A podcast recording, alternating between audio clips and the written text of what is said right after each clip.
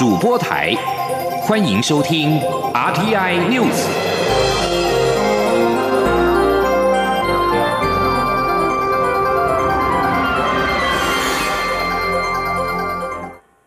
各位好，我是主播王玉伟，欢迎收听这节央广主播台提供给您的 RTI News。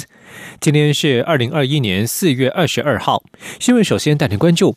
美国参议院外交委员会二十一号高票通过跨党派战略竞争法案，确保美国未来能够全方位应应中国挑战，反制北京对台湾与区域的野心。法案接下来将送交参议院院会审议。根据国会十五号公布的草案内容，这项法案长达两百八十一页，共有五大章节，针对掠夺性经济作为、恶意影响力作战、数位威权、军事扩张、对台野心、压迫香港与新疆等多项问题提出应应措施。民主党籍参院外委会主席梅南德斯在会中表示，中国挑战在规模、范围与急迫性上都是史无前例，需要全然竞争性的政策与战略来应应。法案集结跨党派努力，动用美国所有经济外交工具，制定印太战略，让美国能够真正面对中国带来的国安与经济挑战。由于此为美国近年来最重大的抗中法案，不少议员在会中提出修正案，希望将自己的想法纳入这一部历史性的法案当中。其中包含共和党参议员卢比欧所提出的，将美国在台协会 AIT 台北办事处长的职称改为代表，并且任命必须获得参议院同意。为了避免法案内容触及其他委员会的权责，并且确保法案未来在参众两院有机会通过，最后是仅有少数的修正案获得纳入。卢比欧的修正案获得十一票赞成，十一票反对，没有过半数，并没有被纳入。不过，根据共和党籍参议员克鲁兹，他上一届。国会提出让台湾外交军事人员能够在美国领土展示国旗、穿着制服的台湾主权象征法案，会议一开始以修正案包裹方式获得采纳，而在两党重量级议员的背书之下，法案顺利获得参议院外委会以二十一票赞成、一票反对的高票通过。共和党籍参议员保罗是唯一投下反对票的议员。美国总统拜登二十一号提名目前担任国防部长特别助理、负责国防部中国工作小组的瑞特纳出任国防部印太事务助理部长。瑞特纳被视为拜登团队对中鹰派要角。根据白宫提供的背景资料，瑞特纳曾经在二零一五年到二零一七年间担任时任副总统美国总统拜登的国家安全顾问；二零一一年到二零一二年间任职于国务院中国与蒙古事务办公室。更早之前，他在联邦参议院外交委员会任职，也曾经待过拜登在参议员时期的国会办公室。瑞特纳与美国国务卿布林肯、白宫国安顾问苏利文、白宫内政委员会主席莱斯以及白宫印太事务协调官的康贝尔，被称为拜登外交国安团队的五虎将。瑞特纳也被外界认为是对中鹰派要角。拜登在二月首度访视国防部的时候，宣布成立国防部中国工作小组，就是由瑞特纳负责检讨美军面对北京挑战的战略方针。而瑞特纳目前和目前担任白宫印太事务协调官的康贝尔，曾经在二零一八年刊登于《外交事务》期刊撰文指出，现在美国华府正面临现代历史上最活跃、最强大的竞争对手，要正确应应这项挑战，就必须重新思考对中政策。焦点转回国内，关注的是台美关系。蔡英文总统在二十一号晚间出席台湾美国商会的二零二一年谢年饭，总统重申，政府会以具体行动持续深化台美紧密的经贸伙伴关系。蔡总统说，相信借由贸易暨投资架构协定 T 法的重启协商，可以进一步强化经贸伙伴关系，并且为日后商讨双边贸易协定 BTA 垫上基础。这是台北市美国商会正式改名为台湾美国商会之后，首次举办谢年饭。总统首先恭喜台湾美国商会在台成立七十周年，也肯定台湾美国商会前会长李豪在过去一年带领台湾美国商会强化与台湾商界的关系。今年参与晚宴的中央与地方政府官员人数创下新高。总统表示，李豪在台湾居住了十一年，已经是台湾公民，相信以他对台湾的关心与爱护，必定会持续对台美伙伴关系做出贡献。总统恭贺台湾美国商会执行长魏利安履新，他说：“世界各地因为疫情。”闭关封锁已经超过一年，虽然各国都在努力振兴经济，但仍有各项变数，距离经济的正常运作以及全面复苏还有很长的路要走。台美企业界有着非常紧密的伙伴关系，总统重申，政府会致力与具体的行动深化双边的伙伴关系。而在外交动态方面。针对南美洲友邦巴拉圭总统阿布多公开表示拒绝中国疫苗外交勒索一事，外交部发言人欧江安二十一号回应指出，攸关各国人民的生命与健康事项，本来就不应该沦为政治操作工具。不仅巴国政府不接受任何疫苗外交勒索，我国政府同样强烈反对任何以隐含附带条件的方式提供疫苗来作为破坏台巴邦谊的手段。前天记者王兆坤的采访报道：巴拉圭总统府二十号推文指出，总统阿布多宣布将从印度采购两百万剂疫苗，印度另赠送的第二批十万剂疫苗预定二十二号自印度运出，其他疫苗也将陆续送达巴拉圭。阿布多还强调，巴拉圭不接受中国用疫苗进行外交勒索。外交部发言人欧江安表示，我国政府乐见在巴拉圭政府及各方的努力下。八国陆续顺利取得所需的武汉肺炎疫苗。他说：“我们看到，面对疫情的蔓延，疫苗的取得不仅是一个公卫的问题，更是人道的议题。凡攸关各国人民的生命跟健康的事项，本来就不应该沦为政治操作的工具。不仅巴拉圭政府不接受任何的疫苗外交勒索，我国政府同样的强烈反对任何以隐含附带条件的方式提供疫苗，来作为迫害台湾跟巴拉圭邦谊的手段。”欧江安强调，未来我国将继续秉持同舟共济精神，结合理念相近国家的力量，共同捍卫民主自由制度，协助巴拉圭对抗疫情蔓延，并促进国家永续发展。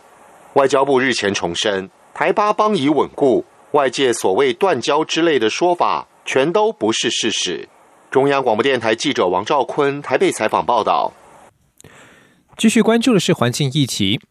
美国总统拜登将在二十二号召开气候领袖峰会。总统府发言人张敦涵二十一号晚间表示，蔡英文总统今天将会接见环保团体代表，针对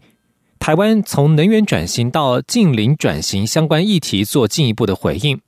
张敦涵强调，持续沟通、诚恳对话一直是府方的立场。相关部会代表也将出席今天的会谈，共同讨论环保团体所提出的四十九项议题。前天记者欧阳梦平的采访报道。蔡英文总统二十二号将接见二零二一全国 NGO 环境会议环保团体代表。总统府发言人张敦涵二十一号晚间表示，这将是蔡总统从二零一七年以来连续第五年与环团代表在四二二世界地球日前后面对面沟通、交换意见。张敦涵指出，美国总统拜登将于二十二号召开气候领袖峰会，而环团代表也提出二零五零零碳排的相关诉求，因此。总统预计将进一步回应台湾从能源转型到近零转型相关议题，并听取环团的建议，彼此交换意见。张敦涵表示，依照过去的惯例，总统府今年也邀集了包括环保署、农委会、经济部、国发会等相关代表与会，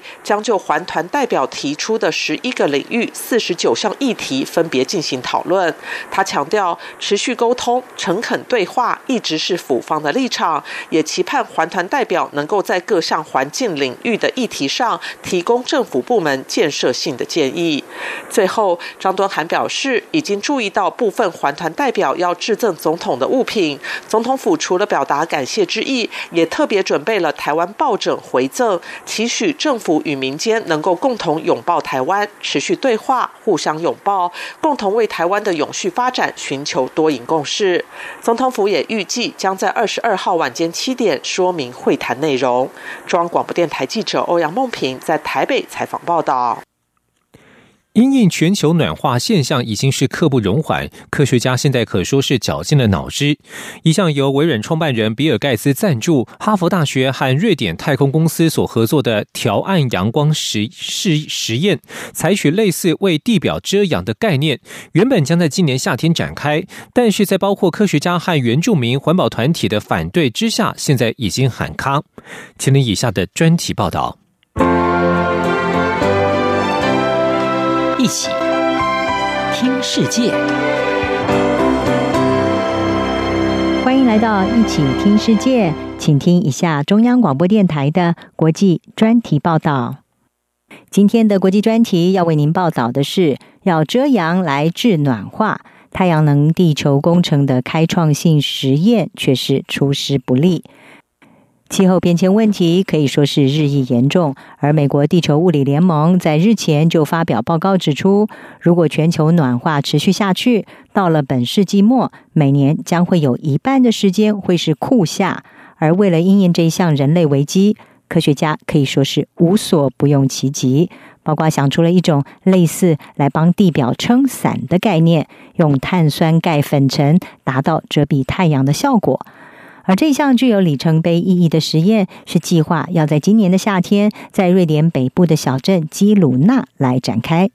那么这项实验，它的名称是叫做平流层扰动控制实验。简单的说，它是要把一个载有相关设备的大气球发射到地表上方大约十二点五英里处的平流层，然后喷洒出碳酸钙为例，基本上就是所谓的粉尘，来进行包括是不是能够遮蔽太阳、降低地球温度的实验。而这也是针对来遮暗阳光能不能够让地球暖化获得控制的第一次认真的尝试，同时也是对太阳能地球工程迈出的重大一步。相信这套理论的科学家，他们模拟了火山喷发的冷却效果，认为一旦对大气层喷洒出可以反射阳光的物质，或许就能够减少太阳能量，而借此冷却地球，让气温能够下降。不过，太阳能地球工程长期以来早就已经引发科学家还有政策制定者之间的激烈辩论。反对者是认为这么做可能会为区域气候带来意想不到的后果，毕竟没有人能够确定阻挡了部分的阳光有可能会导致其他的副作用，而这或许会带来重大的风险，还有天气模式的极端变化。同时，它没有办法解决气候变迁相关的其他威胁，例如海洋酸化的问题。另外的批评还包括这么做有可能会导致削减碳排放的努力挫败，同时也会威胁到粮食安全，还有大自然环境。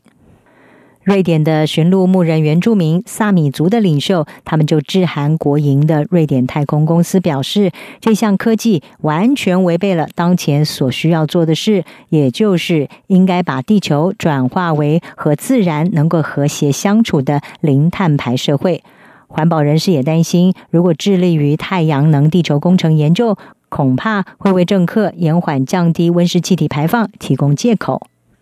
所以在各方的压力之下，瑞典太空公司已经在三月底宣布这项计划要喊卡了。想见证首度把太阳能地球工程从实验室搬到平流层的结果，恐怕要再等等了。不过，相关的研究人员表示，他们会利用未来几个月来试图扭转并且战胜反对派的舆论。同时重建民众对这项实验的支持。只是，要是瑞典持续的反对这项实验，也可能会转移阵地，改到美国去进行，而日期大概就会再往后延了。事实上，气候变迁和全球暖化已经逐渐深入每个人的生活，不管是富裕或者是贫穷国家，都难逃威胁。世界气象组织的秘书长塔拉斯他就表示，过去一度是百年一遇的热浪还有水患，现在正变得更为常见。而光是从二零一五年巴黎气候协定签署到今天，全球已经遭遇有记录以来最热的五个年度，也显示气候暖化是迫在眉睫的危机。部分科学家还有专家也相信，一旦失控的气候变迁带来难以控制的威胁，像是太阳能工程这一类具争议性的科技，仍然是有其必要的。而持续的研究将可以让人类保有做出选择的余地。以上专题由吴宁康撰稿，海清清播报。谢谢您的收听。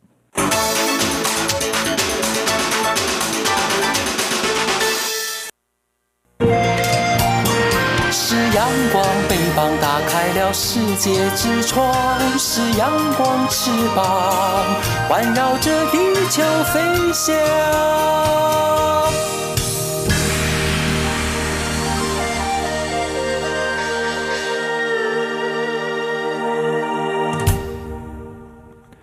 各位好，我是主播王玉伟，现在时间是上午的六点四十五分，欢迎继续收听新闻。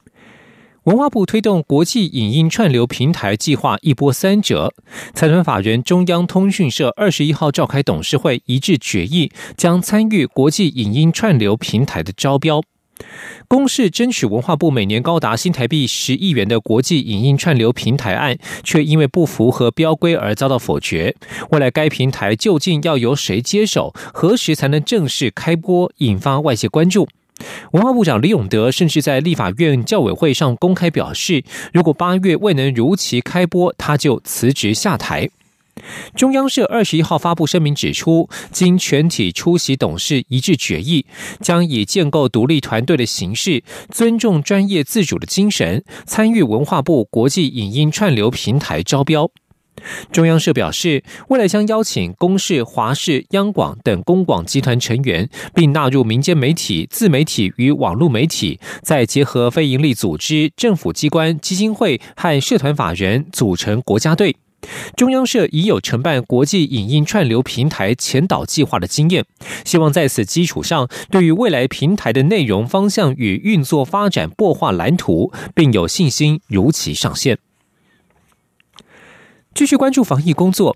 为了加快疫苗施打的速度，疫苗公费接种对象再度放宽。中央流行疫情指挥中心指挥官陈时中二十一号宣布，从二十三号起开放第五、第六类对象接种，包括警察、宪兵以及安养长照机构内的工作人员与受照顾者，其中涵盖领有居留证的外籍移工。而且，如果机构内达一定人数愿意接种，就会安排医护人员到机构内施打。吉林央网记者刘品熙的采访报道。A C 疫苗公费接种打气不佳，目前国内共有三十多万剂疫苗，但是公费开打一个月，接种人数只有三万四千多人。疫情指挥中心持续扩大开放施打对象。指挥官陈时中二十一号下午在疫情记者会中宣布，四月二十三号起开放第五、第六类对象接种。第五类对象包括五万名警察、宪兵等维持社会运作的必要人员；第六类则是二十万名安养养护、日间照顾、社服等长照机构的工作人员、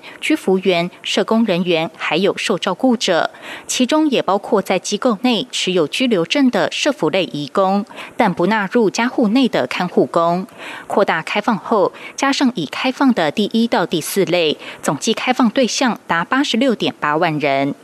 陈世忠指出，为了方便长照机构内的工作人员跟受照顾者施打，指挥中心会调查机构内的施打意愿，如果人数够多，就会安排医护人员到机构内提供接种服务。当然会安排哈，有一部分做一定的量，好，那我们到那边去给他打。好，因为这样子大量的出来也是一个不方便。第一个，我们现在公布，大家就马上要调查各个机构的需求有多少人。哈，那人有一定的量，那我们就会派人去打。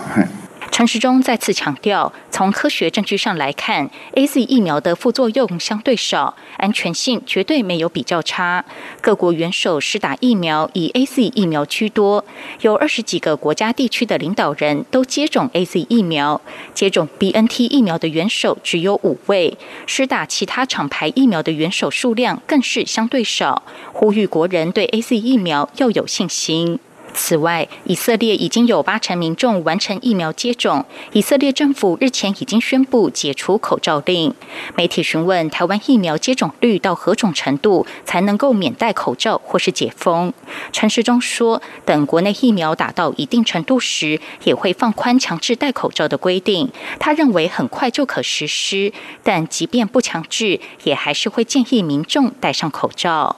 央广记者刘聘熙在台北的采访报道。A Z 疫苗二十一号起试出一万剂疫苗，开放有出国工作、就医、就学需求的民众自费接种。各医院接种门诊接连几日预约额满。陈时中表示，很快就会再检讨试出自费的剂量，但目前尚未打算放宽自费施打对象资格。继续关注是人权议题。国际特赦组织二十一号发表二零二零全球死刑报告，指出执行死刑的国家相较于二零一九年大幅降低了百分之二十六，是近十年执行次数最少的一一年。但仍有十八个国家共执行了四百八十三次死刑，其中也包含台湾。此外，台湾去年新增的五个死刑判决当中，有四人年龄都在三十岁以下。人权团体提醒政府及社会大众应积极关注死刑判决年轻化的趋势。前天记者林永清的采访报道。国际特赦组织台湾分会二十一号召开记者会，公布二零二零全球死刑报告。秘书长邱依林表示，死刑在国际间被使用的次数逐年减少，二零二零更是近十年来执行次数最少的一年。台湾则是在去年四月一号恢复执行死刑，枪决死囚翁仁贤。而去年即使在疫情笼罩下，仍大量使用死刑的国家前五名分别是中国、伊朗、埃及、伊拉克及沙地阿拉伯。中国更利用死刑来打击 COVID-19 防疫相关的犯罪行为。废除死刑推动联盟法务主任林慈伟指出，台湾去年新增五个死刑判决，其中有四人年龄都在三十岁以下，最年轻的只有二十一岁。台湾法院似乎以判决限缩了年轻人可能比较有发展性的空间，呼吁各界正视死刑判决年轻化趋势。林慈伟说：“这个其实在提醒我们一件事情，是说年轻化。”我们以往好像都以为说年纪比较轻，好像给人家有比较有未来性，比较有进展性，比较有空间。但看起来台湾的法院至少在去年二零二零年这四个案例里头，限缩了这个空间。司改会常务执行委员高阳辉律师表示，台湾已将两公约国内法化，但台湾目前仍未废除死刑，也持续允许死刑判决宣告与执行。从二零一五年迄今，台湾有三十九位死刑犯先后向马英九、蔡英文总统提出赦免请求，但都没有下文。公正公约明定死刑犯有请求赦免的权利，因此他认为台湾政府应修法增订死刑犯请求赦免的要件、程序及审议方式等事项。并告知死刑犯相关办理进度。监察委员暨国家人权委员会委员叶大华回应：作为主要践行国际人权公约的独立机关，一定支持国际废除死刑的终极目标。但因公正公约认责议定书还没有国内法化，因此目前我国还是采取逐步废死的政策。过去和现在进行中的几起平反案件，人权会都有提醒法务部应就判决执行的瑕疵提出通盘检讨。未来也会持续关注死刑判决年轻化状况。央广记者林永清采访报道。民进党立委洪生汉指出，在制造业当中，移工发生职灾导致失能死亡的比率比本国劳工高出两倍，而且劳检时带着中介，移工根本就不敢说实话。劳动部长许明春二十一号在立法院答询时承诺，以后劳检将有非中介通意到场，并且将在一个月之内提出改善报告。前天记者杨文军的采访报道。法院卫环委员会二十一号邀请劳动部长许明春、卫福部长陈时中就智能化治安、公安及公安总体检与灾害后危机处理及救济报告并备询。民进党立委洪生汉指出，上周委员会初审通过职灾保险及保护法，但针对移工的职灾失能死亡率却未有相关配套。在制造业中，移工发生职灾导致失能死亡的比率，竟比本劳高。出出两倍，监察院就算提出纠正后，也都未出现改善，且实际到工地视察后发现，工厂中的危险警示标语都没有移工熟悉的文字。洪生汉也提到，就算劳动部有到场劳检，但都没有配上通译人员，如果找中介一同前往，移工更加不可能实话实说，导致劳检效果不佳。对此，许明春回应，目前只有个案发生职灾才会配上通译人员去了解。解。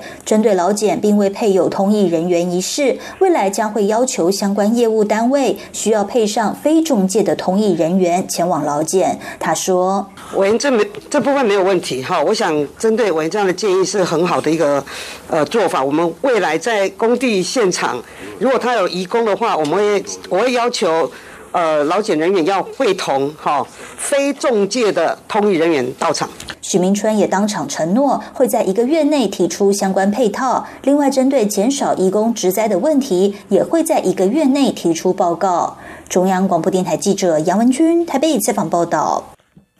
继续要关心台湾的双语教育，教育部将从九月起启动大专校院学生双语化学习计划。教育部长潘文忠二十一号表示，从大学部分优先进行重点培训非常关键。预计未来四年将投入新台币二十五亿元以上的预算，透过重点培育及普及提升两大主轴，整体提升高教的国际竞争力。前天记者陈国维的采访报道。根据教育部与英国文化交流协会进行的调查显示，台湾高三生目前有百分之二十一达到欧洲语言学习教学评量共同参考架构 （CEFR） 的 B two 流利以上等级，也就是有五分之一的高三生具有上全英语课程的基本能力。而师资方面，已经有近七千名大学教师具备全英语的授课能力。教育部长潘文忠表示，和国际沟通是未来非常重要的能力，英语一定是通行的。语文从九月启动的大专校院学生双语化学习计划，将以重点培育及普及提升两大主轴，强化学生英语力。预计在二零二一到二零二四啊，会投入超过二十五亿的预算，协助学校延揽国际的教学人才，也希望能够协助学校建立全英文教学的这个制度。那另外啊，也会来引进更多的 TA，就是教学助理啊。那么也设立奖助学金，跟投入呃相关的资源呢，来建制这个全英语教学的软硬体的这个环境。教育部指出，将择优益助具国际竞争力的大专校院转型为双语标杆学校，或将专业领域学院转型为双语标杆学院。预计二零二四年达到三所双语标杆学校，二零三零年达到六所双语标杆学院，则期盼在二零二四年达到十八个，二零三零年达三十个。教育部。说明相关绩效目标设定以学生表现为关键指标，例如到二零二四年，标杆大学与标杆学院至少要有百分之二十五的大二生英文听说读写达到 CFR B two 以上的流利金手等级，同时全校至少有百分之二十的大二生与硕一生在其当年所修学分中的百分之二十以上为全英语课程，这三个比例到二零三零年都要至少达到百分之五十。至于在普及提升方面，目标二零二四年至少二十所大专校院的英语课采全英语授课比率达百分之三十以上；到二零三零年，则为至少四十校英语课采全英语授课比例达百分之八十以上。另外，将鼓励学生修读全英语课程，致力到二零二四年，全国有百分之五的大二级硕医生修读一门以上的全英语课程，以及二零三零今年有至少百分之十的大二级硕医生修读两门以上的全。英语课程。中央广播电台记者陈国伟台北采访报道。国际消息：独立监督团体 OVD Info 表示，俄罗斯警方二十一号一共在全国六十座城市逮捕了四百一十三名声援异议领袖纳瓦尼的抗议人士。纳瓦尼遭到囚禁之后，健康状况不断恶化。根据俄罗斯国际传真社报道，警方说，二十一号在首都莫斯科约有六千人参与抗议。俄罗斯驻英国伦敦大使馆外也有超过两百五十人出面要求俄国总统普廷释放纳瓦尼，高喊让纳瓦尼自由。纳瓦尼在狱中绝食抗议，要求让自己获得适当的医疗照护。支持者忧心他很快就会死在牢里。四名独立专家警告，他们认为纳瓦尼的性命岌岌可危。捷克政府二十一号警告莫斯科当局，除非被逐出俄国的二十名捷克国民在一天之内获准返回工作岗位，否则捷克可能驱逐更多俄罗斯外交官。莫斯科政府则回应，捷克下达的最后通牒令人无法接受。俄国涉嫌涉涉入捷克共和国二零一四年一场酿成两死的爆炸案。因此布拉格政府在十七号驱逐了十八名俄国使馆人员而莫斯科政府在十九号则是驱逐捷克外交官加以报复。法新社报道捷克新任外长库拉内克表示俄罗斯联邦得在二十二号十二点台北时间今天下午六点之前允许所有被驱逐的外交官返回捷克驻莫斯科大使馆。以上新闻由王玉伟编辑播报这里是中央广播电台。